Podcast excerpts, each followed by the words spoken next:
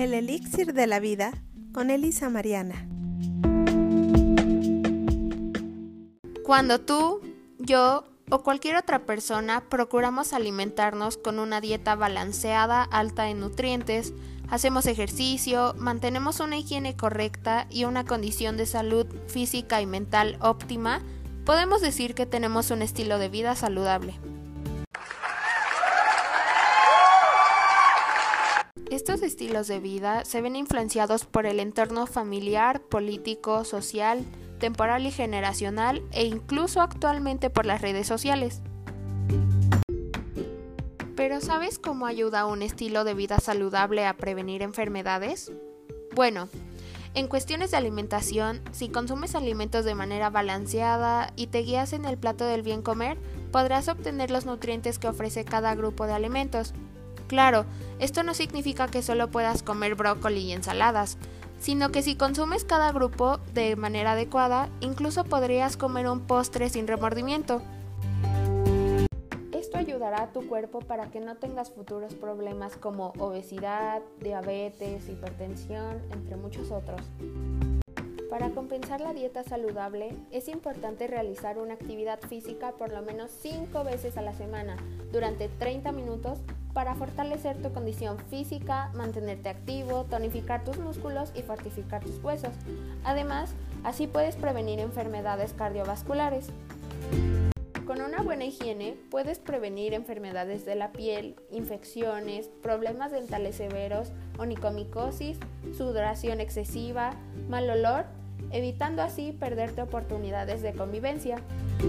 Algo sumamente importante es mantener una mente sana haciendo cosas como leer, ser curiosos, participar en actividades recreativas, conversar con la familia, desahogarnos de una manera sana, motivarnos por cosas que nos apasionen y mejorar nuestra autoestima. Y recuerden amigos, es importante siempre mantenernos bien hidratados, ya que el agua natural purifica nuestro cuerpo. ¿Lo ves? Cuidarte y tener un estilo de vida saludable es mucho más sencillo de lo que parece, ¿no?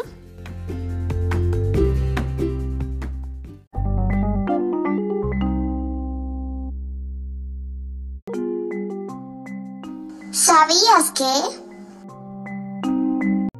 Para promover la salud, representantes de los gobiernos de más de 30 países se reunieron en el año de 1986 en la capital de Canadá para crear una iniciativa conocida como la Carta de Ottawa. En ella se considera a los estilos de vida saludables como componentes importantes de intervención para promocionar la salud, proporcionando así a la sociedad los medios necesarios para mejorar su salud y ejercer un mayor control sobre la misma. Existen prerequisitos de la salud que no solo abarcan el área de ejercicio y buena alimentación, sino también otros elementos fundamentales como la paz, la educación, la vivienda digna, un ecosistema estable, la justicia social y la equidad. Los factores políticos, económicos, sociales, culturales, de medio ambiente, de conducta y biológicos pueden intervenir en favor o en contra de la salud, y es por ello que los gobiernos deben procurar que estas condiciones sean favorables para su población, para así promocionar la salud. Se deben asegurar medios para promocionar la salud e igualdad de oportunidades para que toda la sociedad desarrolle al máximo su salud potencial. Por ello es importante tener acceso a información para que cada quien pueda poseer las aptitudes y oportunidades que lo lleven a determinar y seleccionar sus opciones en términos de salud. Hay algo muy importante.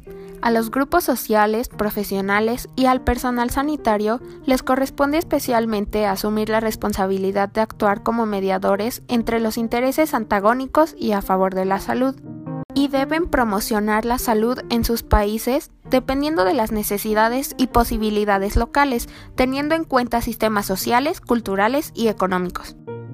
Por ejemplo, la gente que vive en países en constante guerra o con hambruna difícilmente tendrán un buen estilo de vida saludable. En la carta se menciona que para poder tener una participación activa en la promoción de la salud, se debe tener una política de esta con el objetivo de conseguir que la opción más saludable sea también la más fácil de hacer para los responsables de la elaboración de programas. También nos dice que la protección tanto de los ambientes naturales como de los artificiales y la conservación de los recursos naturales debe formar parte de las prioridades de todas las estrategias de promoción de la salud. Para que esto se cumpla, se necesita de la participación de la comunidad y un total y constante acceso a la información e instrucción sanitaria.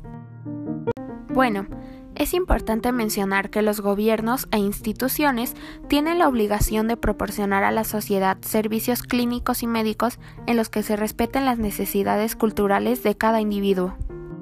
En la carta se marcan compromisos para la promoción de la salud, como oponerse a la presión de favorecer productos dañinos, mala nutrición y destrucción de los recursos naturales, apoyar y capacitar a los individuos para que se puedan mantener en un buen estado de salud, reorientar servicios sanitarios y recursos en términos de la promoción de la salud, y reconocer que la salud y su mantenimiento constituyen la mejor meta e inversión para sus naciones.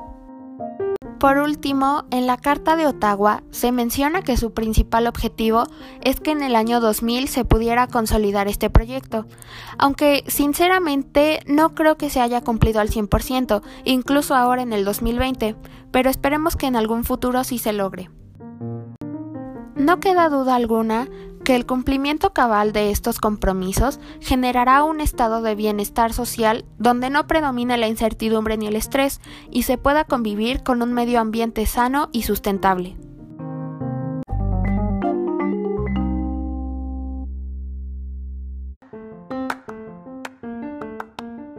Para ayudar a promover el estilo de vida saludable en el hogar, se debe predicar con el ejemplo cocinando sano, balanceado, limpio y en cantidades moderadas. Mantener la casa ventilada, orden y limpieza. Tener buenos hábitos de higiene, horarios de descanso, convivencia familiar, comunicación efectiva y evitando el sedentarismo. Además, fomentar la creatividad y el interés por el conocimiento, aprender a ahorrar y tener valores.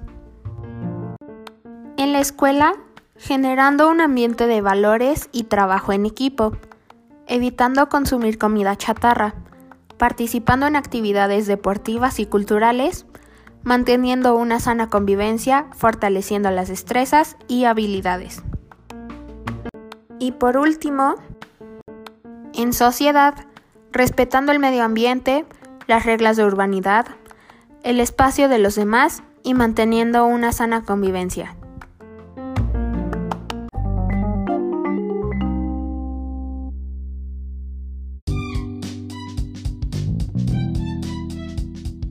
Probablemente piensen que ahora durante el confinamiento es difícil lograr un estilo de vida saludable, pero parte de ello es saber y poder adaptarse al cambio y afrontar las adversidades. Si bien la pandemia no nos da la libertad de la convivencia social ni los espacios adecuados para ejercitarnos, no debe ser una limitante. Por ejemplo, puedes hacer ejercicio con YouTube, puedes ver a tus seres queridos a través de Zoom, Meet, etc., puedes fomentar la lectura y mantenerte ocupado organizando tu espacio personal.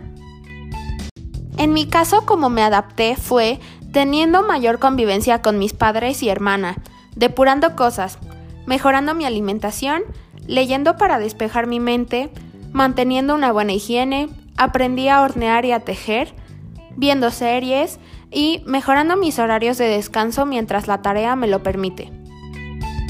Por eso las adversidades no deben limitar nuestros buenos hábitos para conseguir un estilo de vida saludable.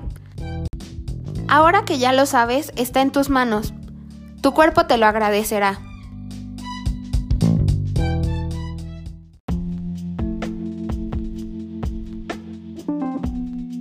Esto fue El Elixir de la Vida con Elisa Mariana.